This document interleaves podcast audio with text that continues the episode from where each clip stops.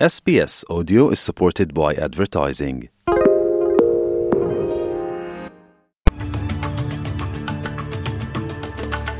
Vamos agora às notícias da Austrália e do mundo da rádio SBS para este domingo 12 de março de 2023. Na sua companhia, Luciana Fraguas. O primeiro-ministro Anthony Albanese deve chegar hoje, domingo, aos Estados Unidos para uma reunião trilateral com seus colegas britânicos e americanos sobre o Pacto de Defesa AUKUS.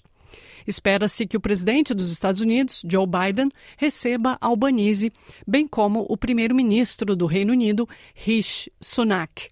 Os três líderes farão um pronunciamento essa semana sobre o acordo AUKUS, que prevê que a Austrália compre até cinco submarinos movidos à energia nuclear dos Estados Unidos.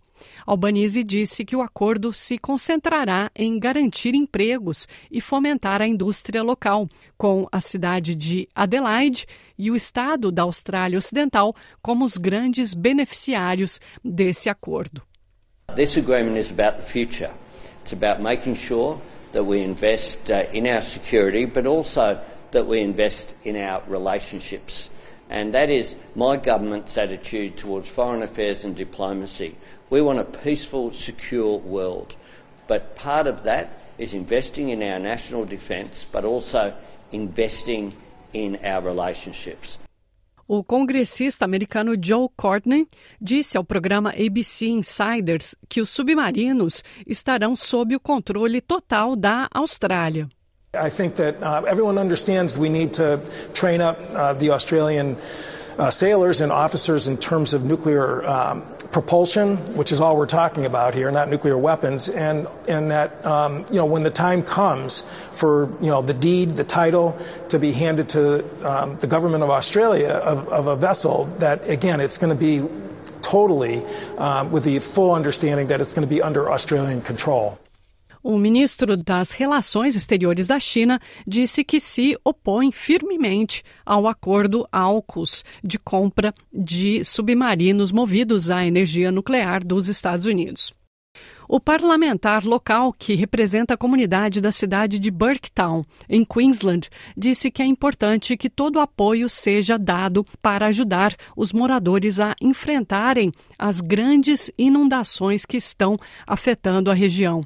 A maioria dos 150 moradores da cidade foi retirada por helicópteros e aviões. O rio Albert já ultrapassou 7 metros de altura e deve atingir o pico hoje, domingo. O deputado Robbie Carter disse ser importante que não haja demora para levar ajuda aos moradores nos próximos dias. We witness what you can see uh, every 10 or 20 years is just an explosion of water and people isolated, already been isolated for a couple of months and looking for another two two months or a month ahead of isolation. So that's really big.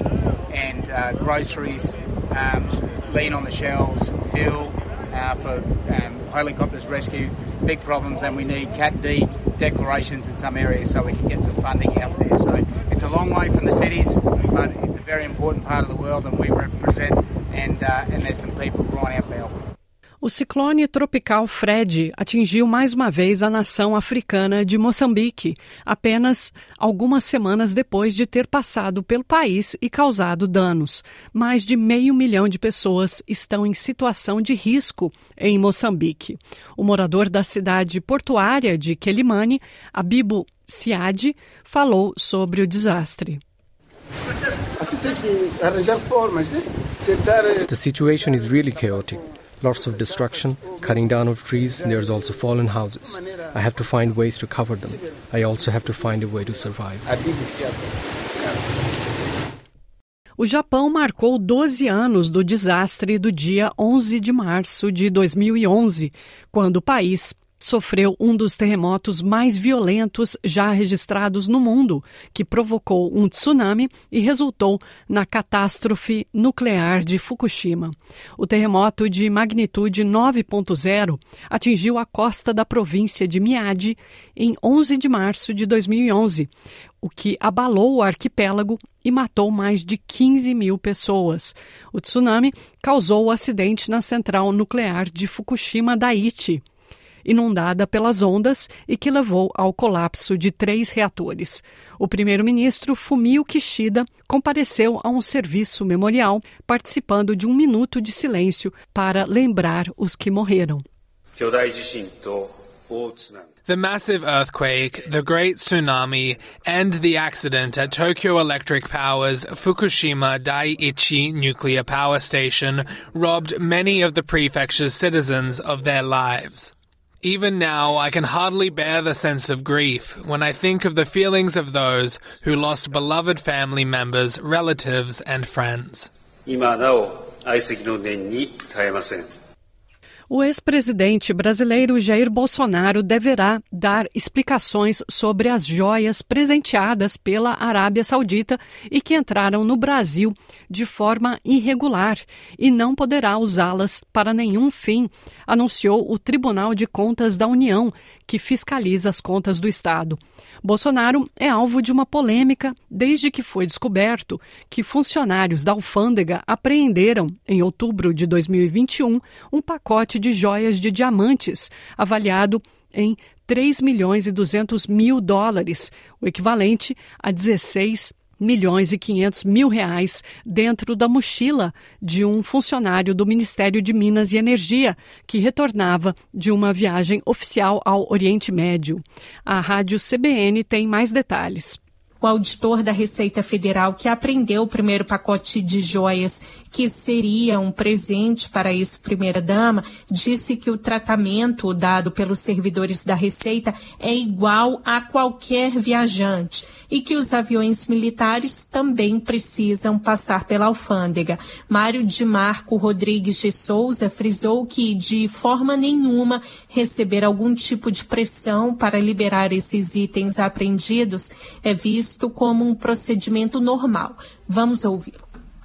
É normal a fiscalização de bagagem você atuar em pessoas politicamente expostas, sensíveis, esse tipo de situação. Então, são pessoas que têm visibilidade, um acesso maior. Mas não é natural, não é comum, não é corriqueiro que haja alguma pressão em qualquer sentido. O meu depoimento pessoal, em todos esses anos que eu estou aqui mexendo, é que não me recordo de situação nesse sentido, de pressão, de forma alguma.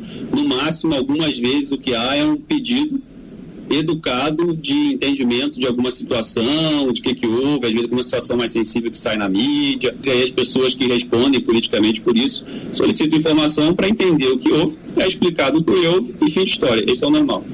O ex-presidente Bolsonaro, que continua nos Estados Unidos, disse à CNN Brasil que, abre aspas, está sendo acusado de um presente que não pediu e nem recebeu e que não existe nenhuma irregularidade.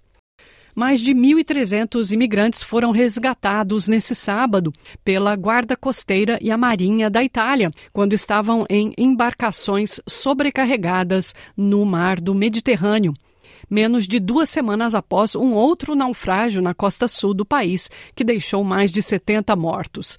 A Justiça abriu uma investigação sobre a tragédia, em particular para tentar explicar a demora na chegada das equipes de emergência.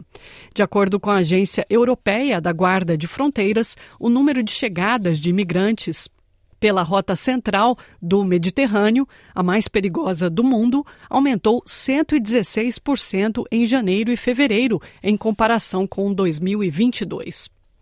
Mais de um milhão de franceses foram às ruas protestar contra o projeto de lei que aumenta a idade da aposentadoria. Ontem foi o sétimo protesto nacional desde janeiro contra a reforma do presidente Emmanuel Macron, que pretende, entre outras coisas, aumentar a idade mínima de aposentadoria de 62 para 64 anos. Confira os detalhes na reportagem da RTP.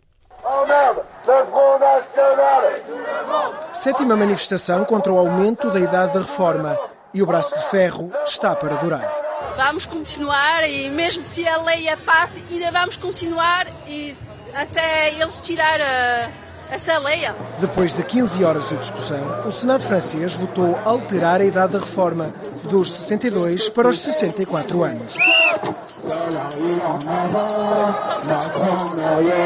O governo justifica o aumento como resposta à degradação financeira dos fundos de pensões e ao envelhecimento da população. Os franceses, revoltados, saíram à rua. Infelizmente, eh, isto é a gota d'água que faz com que o copo Uh, venha, venha a sair, a água venha a sair do copo. Não vamos deixar o Macron deixar pôr tudo abaixo. Nós trabalhamos aqui em firmas com trabalhos difíceis e não se pode deixar isso assim. É uma forma de luta contra o capitalismo. Entre os manifestantes, alguns encapuzados protagonizaram momentos de tensão com a polícia. Há material destruído e vários focos de incêndio pelas ruas de Paris. Pelo menos 26 pessoas foram detidas. Os sindicatos dizem que o governo está a ignorar e a provocar a população. Pediram a Emmanuel Macron para serem recebidos, mas o presidente francês recusou. Macron respondeu, por carta, que o projeto de lei tem de fazer o percurso previsto na Constituição. A organização fala em mais de um milhão de pessoas nas ruas de todo o país, 300 mil só em Paris, e garante que os protestos vão continuar. E encerrando o noticiário desta manhã de domingo, a pandemia da Covid-19 completou três anos com 699 mil mortes no Brasil. O país registrou mais de 38 milhões de infectados. A Rádio Agência Nacional fez um balanço dos últimos três anos da Covid no Brasil tudo parece começar a voltar ao normal. A máscara já não é mais item frequente nas ruas, festas e shows retornam aos calendários das cidades. Mas essa sensação de segurança das pessoas se deve a um conjunto de fatores, mas especialmente à vacinação. Isso é o que avalia o infectologista Julival Ribeiro. A vacina foi a coisa mais importante que surgiu para prevenir casos graves e mortes, além do que as medidas, por exemplo, o de máscaras, evitar ambientes aglomerados, higienização das mãos. Dr. Julival explica que, com o aparecimento de novas variantes, é preciso estar atento aos reforços da vacina e à imunização bivalente que protege contra as variações da Covid. O Brasil registrou quase 700 mil mortes desde o início da pandemia e pouco mais de 38 milhões de infectados. De acordo com dados do Ministério da Saúde, quase 88% dos brasileiros recebeu pelo menos uma dose de vacina contra a Covid e cerca de 82% das pessoas está totalmente imunizada contra o vírus.